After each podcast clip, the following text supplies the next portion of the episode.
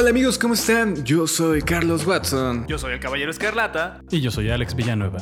Bienvenidos a este nuevo episodio de Geekcast. El podcast donde nada es verdadero y todo está permitido. ¿Hasta dónde? Hasta, No, do- pues- no, hasta pues no donde sé, el, Yo nomás decía.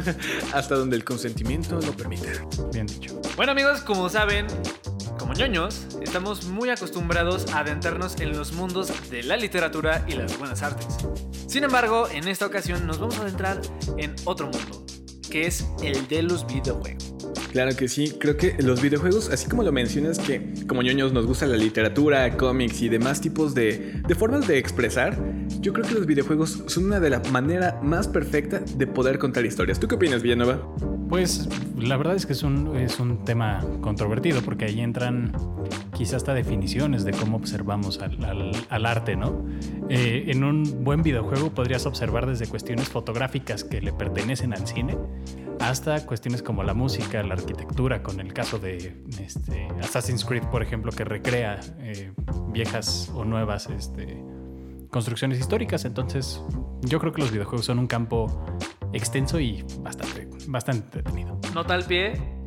Eh, aún, aún se me hace muy impresionante que el, para- ahora que se incendió hace poco la, la catedral de Notre Dame, usaron, se, se apoyaron demasiado del videojuego de Ah, Assassin's de Creed. Unity. Unity. Eh, Ajá, para, para hacer la recreación y la restauración de, de- de este templo. Porque. Y, y creo que es como el- el- la carnita de este asunto. Que muchas veces los videojuegos, más allá de contarnos la historia per se, o sea, solamente decirnos qué pasa y así, lo que, lo que hace es decirnos qué pasa desde la, desde la voz de ciertos personajes y además te permite interactuar. Este, si no sé, algo, en algún momento dijiste, ah, ¿qué hay en ese rincón? Digo, a lo mejor no había nada. O sí, hay- había un pasadizo, había un, un letrero o, o algo por el estilo. Te permite hacer esa indagación y ser meticuloso en ese sentido. Creo que concuerdo muchísimo contigo en esta parte de la exploración y el llevar el imaginario directamente, quizás no a la vida real, pero sí a un mundo ficticio en el que tú tienes las decisiones de lo que sucede. Claro.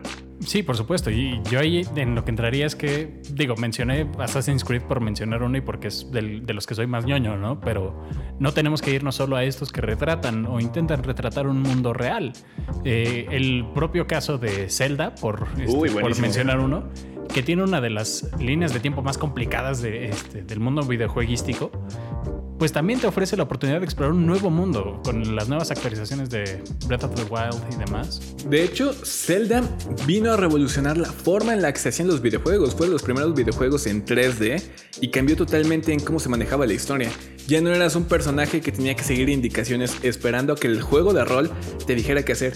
Tenías un mundo abierto, sí, obviamente con un hilo argumental, pero tenías la posibilidad de explorar, de salir, de tomar tus propias decisiones, de ir, regresar, volverte a ir. Y creo que eso fue algo que abrió muchísimo este panorama de los videojuegos. Este tipo de juegos de mundo abierto abrieron la posibilidad a que el jugador tuviera una posibilidad de decisión, de toma de decisiones dentro del videojuego. Sí, por supuesto. Y aquí quisiera eh, reforzar la idea de que al final el mundo abierto, si bien es, es una de las modalidades de juego, pues creo que también tenemos ahí la posibilidad de no solo seguir eh, la historia que nosotros elijamos, pero que sin duda le da una nueva, un nuevo aire. Nos vamos a franquicias como The Witcher, este, Assassin's Creed otra vez, eh, el más nuevo de, de la leyenda de Zelda, el Breath of the Wild entre otros miles de, este, de juegos que lo que te permiten es explorar el mundo a tu ritmo. Puedes seguir el juego original, sí, lo puedes seguir y todo, pero también vas a ir conociendo a lo largo del tiempo otros personajes o vas a ir conociendo otras historias secundarias como las conocen, que lo que te van a permitir es eh, averiguar sobre un mundo quizá más complejo todavía.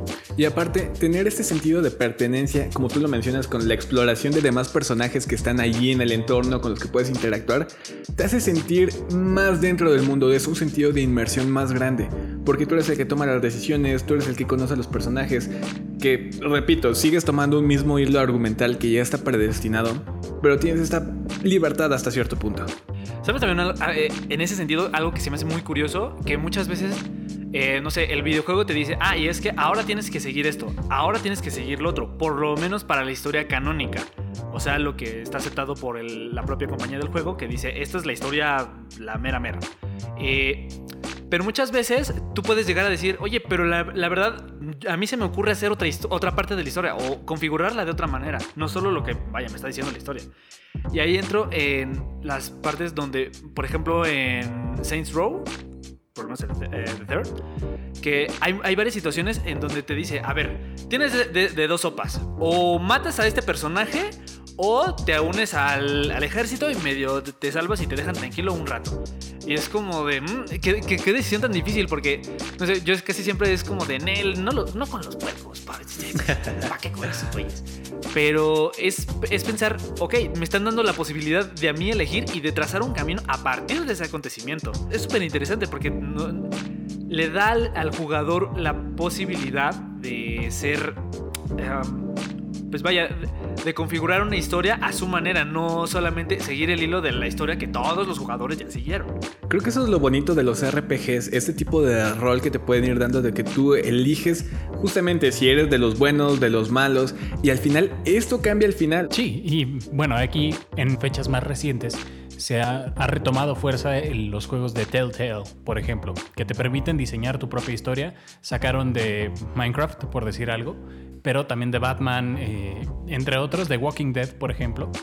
Y lo que te permiten es justamente el observar todas las decisiones que puedes tomar, digamos, preestablecidas, pero que son combinaciones no infinitas, pero combinaciones muy diferentes que puedes tomar. Tomo el ejemplo de Batman por ser uno de los que tengo más frescos, en donde incluso al final de cada episodio te van contando o te van diciendo las estadísticas de qué elegiste tú en comparación con el resto de los videojugadores.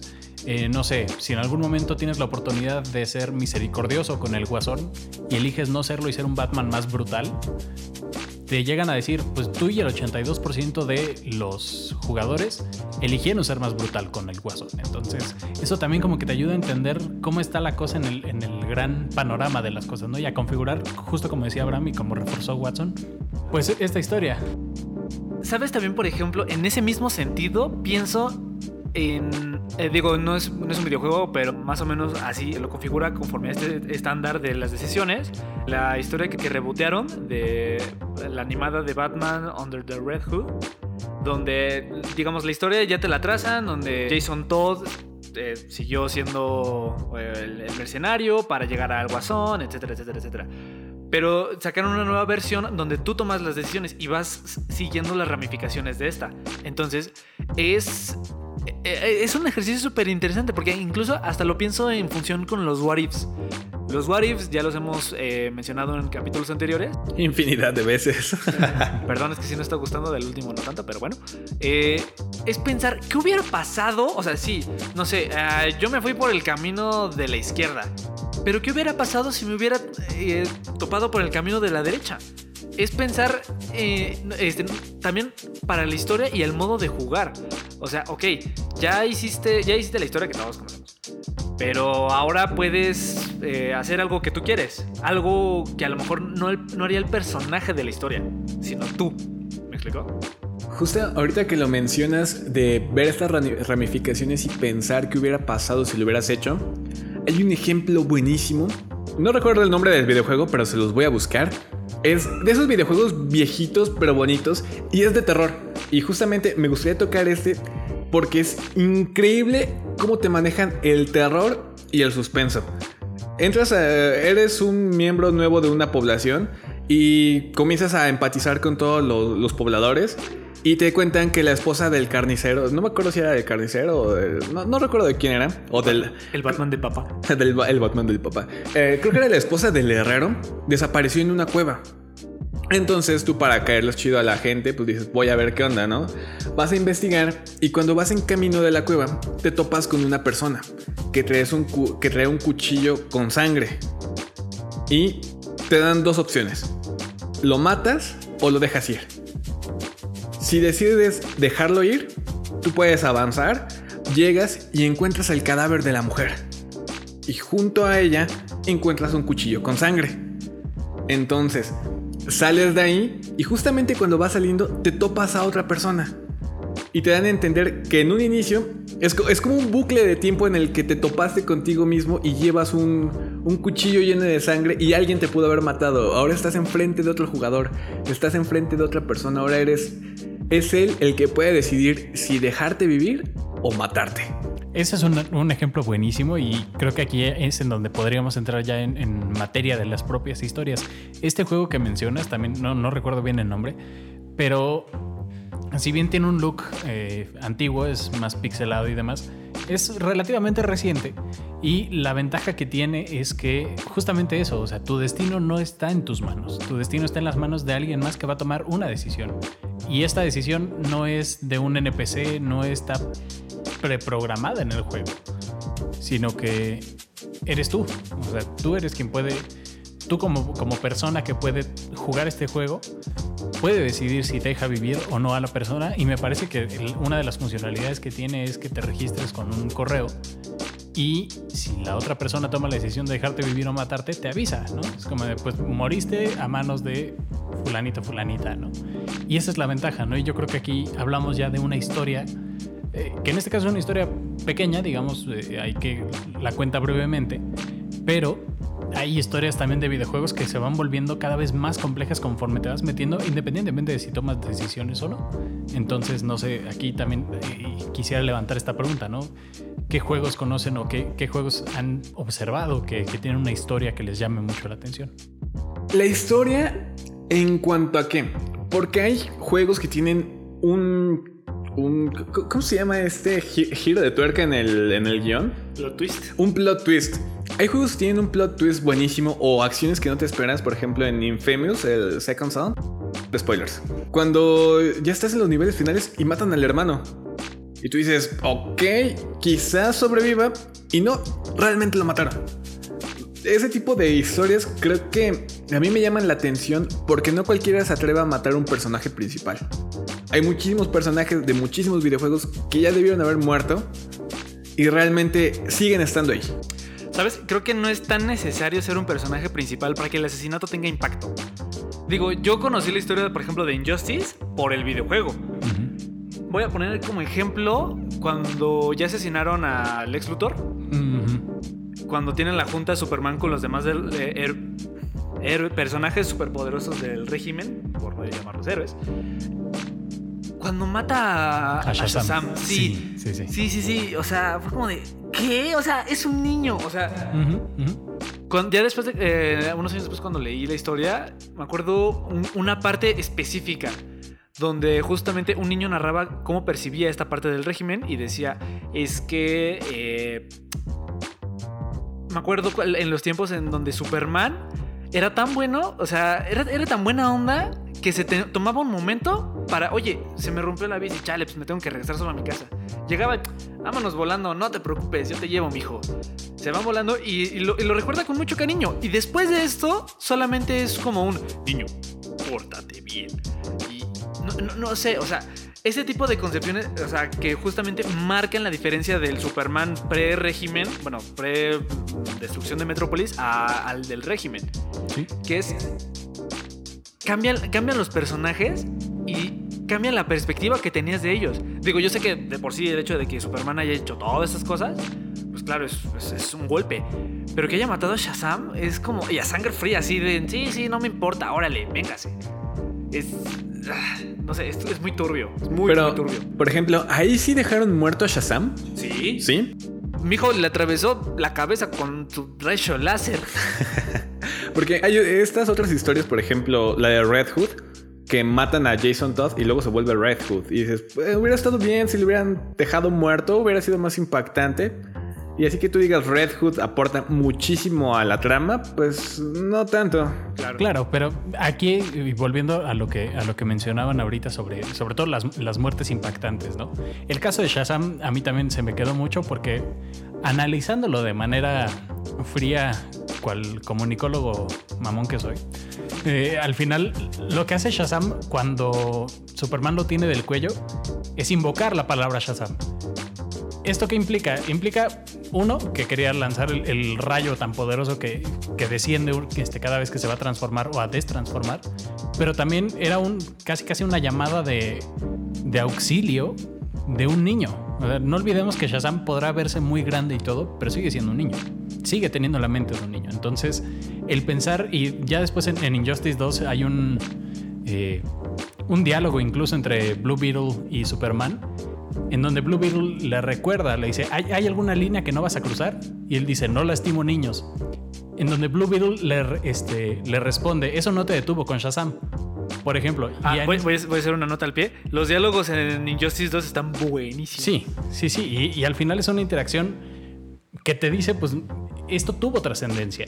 Eh, por mencionar otra muerte que a mí por lo menos me, me dejó un tanto hecho bolita en mi cuarto a las 2 de la mañana llorando, es eh, en el caso de Assassin's Creed Revelations, eh, uno de los personajes, digamos, secundarios, eh, Yusuf Tassim, es uno de los este, miembros de la Hermandad de Asesinos de Estambul. Te, te cae muy bien porque es todo lo contrario a Ezio, ¿no? Es más este, juguetón, es más simpático y todo. Y llega un momento en el que lo asesinan y te duele porque es alguien con quien acabaste haciendo. Pues te acabas sintiendo como su amigo cercano, ¿no? ¿Es, es el que se encuentra cuando está en la prisión? El que le enseña a pelear con espada. No, no, no. En Revelations es este. De Ezio, eh, eh, tú me estás diciendo de, De... Unity. Es cierto, lo estaba confundiendo con el de Unity. Sí, en, en Unity también, o sea, el caso de, de, de Belek es también un caso muy interesante, también de un plot twist, en donde Belek acaba siendo tu, tu rival, por lo menos uno de los rivales, y también pues te cuesta eh, hacer como que lo que tienes que hacer en esa parte del videojuego. Qué curioso que Assassin's Creed tenga esta, llamémosle, fórmula de pensar que alguien que era tu aliado termina siendo tu contrincante. O sea, cuando jugué el 1, fue como de, ¿cómo? Eh, como, como el meme de ¿cómo somos los malos? Al- eh, cuando Almolín este, se revela con el fruto del Edén, Del es Edén, como, sí, sí. ¿qué? ¿Qué? ¿Qué? Y aparte, y aparte que los caballeros templarios estaban como de, no, mijo, ¿seguro que estás haciendo bien? Digo, ya me estás matando, ni modo, pero mm, pregúntatelo. Sí, Pregúntatelo. exactamente. ¿Sabes qué otra muerte es una que no te esperas en ningún momento? Jugaron Call of Duty. ah, ah, ah, no, no me acuerdo cuál es. Es donde sale Ghost. Ghost. Ghost. Ghost. Ah, es Call of Duty Ghost. bueno, pues en, en esta, al final, ¿ya, ya la jugaron? Pa- Para, empezar. Sí, sí, sí. Yo lo tengo. Dale, dale. ¿Sí? Ajá. El plot twist del final. Cuando te traicionan y matan a Ghost y te matan a ti. ¿No, ¿no te suena? Al final de Ghost, este, el güey que era de parte de los Ghosts, ya casi lo iban a matar, pero se salvó y No es el- cierto, no, no, no es del Call of Duty Ghost, es del Modern Warfare del 2. Ah, el Modern Warfare 2 no lo jugué. Ah, Haz de cuenta que tienes así como que un mejor amigo que siempre te ayuda, una especie de Deadpool súper chido. Y al final entregas el paquete que tenías que recuperar, se lo entregas a tu comandante y le dispara a tu amigo y luego te dispara a ti y luego te prende fuego y te mueres como personaje principal. Y es algo que no te esperas. Sí, sí, sí. Y, yo creo que ahí es en donde entra la parte de retratar otra vida en, el videojuego. El, algo que le han criticado mucho a, a muchos juegos de corte más familiares que pues son predecibles hasta cierto punto, ¿no? O sea, puedes observar que el bueno va a ganar independientemente. Pero ya en juegos con temática a lo mejor más madura que sí requieren de entender que aun cuando hayas hecho todo bien, acabas perdiendo o acabas este, siendo el desdichado, pues eso también implica una cierta realidad que a lo mejor de pronto no queremos ver, porque demonios, son videojuegos, ¿no? no queremos deprimirnos con la vida como tal, pero toman temáticas maduras y al final eso es lo que nos ayuda a entender, ¿no? En, en muchos de estos, ah, por ejemplo, en... ay, Far Cry. En Far Cry, en la 1 de Far Cry, en el primer juego de Far Cry, una de las cosas que te mencionan es, pues te moriste, güey. O sea, ya, ya no tienes de otra. Y eso es, de nuevo, así es la vida, de caprichosa, ¿no? A veces negra. A veces rosa.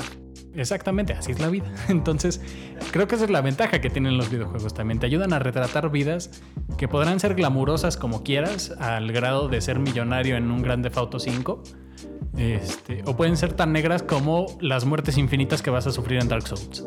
Totalmente. Creo que aparte el hecho de que estamos acostumbrados a venir de franquicias donde el bueno siempre gana, al momento de encontrarte uno de estos videojuegos donde te topas con una pared y te dicen no porque seas el bueno vas a ganar o no porque seas el bueno vas a salvar a todos. Es una ruptura de paradigma enorme. Yo recuerdo la primera vez que jugué Halo Reach, que es de mis juegos favoritos de toda la vida. Estás acostumbrado a una franquicia en donde el Spartan que eres siempre gana, siempre salva a todos. Y en esta te toca ver cómo muere cada uno de los miembros del equipo noble. Y dices, debe de haber forma de salvarlos. Y Al no. menos uno. Al menos uno. Y todos se sacrifican por ti. Todos se sacrifican creyendo que su sacrificio va a ayudar a que tú ganes la guerra. Es que esa parte de la construcción de las historias también es muy curiosa porque, sí, justamente muchas de las historias que son más family friendly son, eh, ¿cómo decirlo? O sea, son muy, ah, tú eres bueno, tú empezaste bien, este, vas a terminar bueno, vas a terminar vivo y ganador. Este, por ejemplo, o pienso en estos de mundo abierto tipo Grande Auto, que casi todos es como de que, ah, empiezas desde abajo, pero terminas en el imperio criminal. Sí. Pero algo que, que se me hace súper bien construido, o sea, bueno, al menos las que lo logran, estas historias de los juegos, que la última cinemática te deja hiperclavado para decir, ¿qué? ¿Cómo? ¿Aquí se acabó? ¡No! ¡No! Por ejemplo, yo sigo traumado con el de Assassin's Creed 1. Ujú. ¿Cómo fue? como O sea, cañón. Eh, los juegos de Halo, creo, que fue el 2, el único que tuvo ese... A ese ese- cierre. Ese, ese tipo de cierre, como que, como, que era como de cómo, cuándo, qué, qué va a seguir. Porque el 3 siguió, digamos, eh, cerró la historia ahí, luego el 4 también. El 5, más o Bueno, no, el 5 también más o menos lo hizo. El 5 sí te dejó así como de... No me hace falta otra misión, no venían más misiones con este juego. Ándale. Este, ¿qué otra, historia? ¿qué otra historia? Ah, pues también el, ahora que lo decías, el Call of Duty Ghost. eh, que tiene esta historia como de, ah, ya por fin derrotamos al malo, este, ya eh, todo se va a volver a la normalidad. Y de repente, no, hombre, mijo, véngase, nos vamos y te vas a aliar conmigo. Y es como, ¿qué? ¿Cómo? ¿Qué? Sí, sí, y eh, estoy pensando ahorita en, en algunos juegos que también tienen un, un giro de tuerca, pero que aparte inteligentemente los desarrolladores se acaban convirtiendo en, en más juegos. The Legend of Zelda de nuevo. La línea oficial temporal se divide en cuatro ramas, si mal no estoy recordando. que también está enredadísimo el tiempo en Sí. Zelda, ¿no? Sí, sí, sí. Y justamente todo se desprende de, eh, me parece que es Ocarina of Time.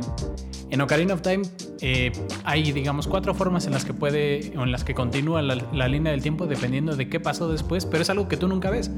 En el enfrentamiento con Ganondorf, eh, Ganon en su momento, bueno, depende de, de si Link murió como, o bueno, sí, si muere, y entonces ahí desprenden los eventos de Majora's Mask, por ejemplo. Uy, ¿Qué pasa si... eh, sí, muy bueno. ¿Qué pasa si Link sobrevivió pero se volvió niño otra vez? Eh, etcétera, etcétera. Entonces, como podemos ver, la... eh, pues sí, la construcción de una historia al final nos está trayendo y nos está llevando a distintos mundos y lo que nos permite también es conocer al final perspectivas nuevas que yo creo que como, como todos buenos ñoños entendemos que ya sea que venga del cine, de la literatura, de la música, de los cómics, de donde sea, lo que queremos es vivir más vidas que la única que nos está tocando, ¿no? Y, eso implica vivir vidas en donde no siempre, y citando eh, el credo de los asesinos de nuevo, eh, las consecuencias van a ser gloriosas o trágicas, dependiendo de qué es lo que, de lo que hagas. Qué bonita reflexión, Alex, la verdad. Y creo que este tema es como... Tocar el tema de los videojuegos es como abrir una caja de Pandora. O sea, por más que quieras, hay tela, hay tela, hay tela de dónde cortar. Pero ya para ir cerrando, Alex, ¿cuáles son tus tres videojuegos favoritos? Híjole, me la pones este, bastante complicada. Bueno, como seguramente pudieron deducir, eh, Assassin's Creed no es una de ellas. Este, bueno, tiene que ser, definitivamente. Estoy en estos momentos embobado con los juegos de Lego, que podrán decir, pues es que son videojuegos más de niños, pero Están traen, buenísimos. tienen una historia muy buena y, que- y mezclan una comedia bastante interesante. Y yo tendría que poner en el tercer lugar, no por, por otra cosa, sino por el- el- la nostalgia que me genera, el, este, todos los de Zelda. O sea, la historia de Zelda en general es buenísima. Y bueno, pero ustedes qué tal? Creo que en primer lugar así de juegos con una historia muy buena, sí pondría Halo Reach y un poquito más por nostalgia, pero ese juego lo he acabado unas 16 veces. O sea, es un juego que no me canso de, de, de jugar. ¿Por qué? Porque es autoconclusivo, tiene plot twists buenísimos, tantas formas de jugarlo. Si lo juegas en cooperativo, la sensación cambia. Si lo juegas en, en solitario y llegas a la misión final y literal eres un lobo solitario y dices, wow. o esta, este motivo de regresar y rejugar la, la, última misión para ver cuánto aguantas vivo es buenísimo. Y esa sensación de que estoy seguro que nunca se va a repetir de la primera vez que lo jugué es como de wow. En segundo lugar, yo creo que... Ah, no sé, creo que el Doom, el Doom Eternal es buenísimo. La jugabilidad es exquisita y el soundtrack, mano. El soundtrack es la música perfecta para estar matando demonios a diestra y siniestra. Tercer lugar, Forza Horizon. Es increíble desde el intro hasta el final y aparte de que es mundo abierto, no tiene pierde, es un juego realmente buenísimo. Mi querido caballero Escarlata, ¿cuáles serían tus tres videojuegos favoritos? Yo creo que de, mi top sería Halo 3. Uy, es muy buena opción. Es, muy buena. Ah, al igual que, que Alex, con los juegos de Lego, la historia de Lego Batman 1, aunque era muda, eh, no sé, como que era muy dinámica y no sé, como que las formas del juego estaban muy bien hechas. Por lo menos así me parece. Y. Había uno. Ah, Ninja Gaiden. Uy. Ninja Gaiden. Bueno, bueno. Joya. Pues no cabe duda que tendremos más de estos episodios hablando de videojuegos. Eso ha sido todo por esta semana. Les agradecemos que nos hayan escuchado. Suscríbanse, por favor, a la cuenta de Spotify. Eh, también síganos en la cuenta de Facebook como Geekcast Podcast. Y nada, eh, yo soy el Caballero Escarlata. Yo soy Carlos Watson. Y yo soy Alex Villanueva. Y esto fue Geekcast. Ah, y un saludo para la gente de Yucatán que nos escucha, porque tenemos como dos escuchas en, en, Yucatán. Ah, y a las dos personas de Estados Unidos que nos han escuchado. Y pues un saludo para todas las personas que nos han estado siguiendo. La verdad, sin ustedes no tendríamos motivación para hacer esto. Así que gracias por estar con nosotros, gracias por seguirnos y nos escuchamos en la próxima. Chao, chao.